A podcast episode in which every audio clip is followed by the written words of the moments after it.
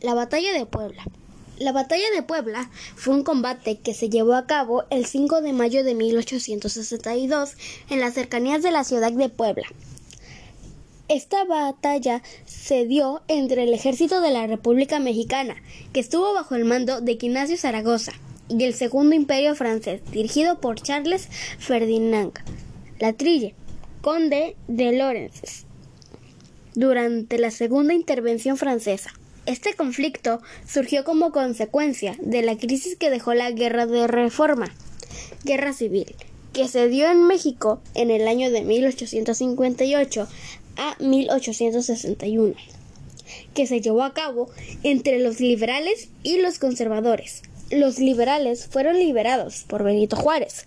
Lograron establecer sus leyes que separaron a la Iglesia y el Estado la nacionalización de bienes eclesiásticos y la libertad de culto, pero los conservadores y la Iglesia no estaban de acuerdo con dichas leyes y tampoco apoyaban la reconstrucción económica del país, por lo que no querían otorgar préstamos al gobierno liberal.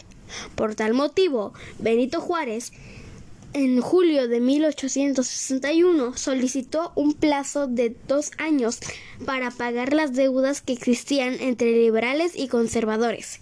La solución fue rechazada por Francia, Inglaterra y España, firmando la Convención de Londres, donde acordaron enviar a México militares. Benito Juárez, ante esto, pidió solucionar dicho conflicto mediante el diálogo diplomático entre los naciones, logrando que España e Inglaterra desistieran a la guerra, por lo que establecieron los acuerdos en los tratados de soledad, donde México se comprometía a realizar los pagos correspondientes.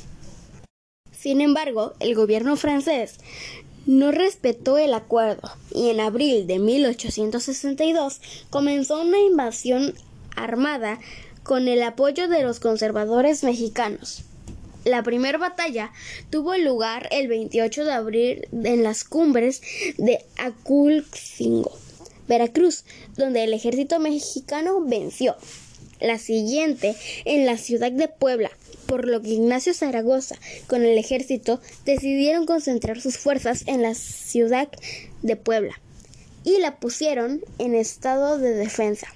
Francia concentraba sus ataques en el fuerte de Guadalupe.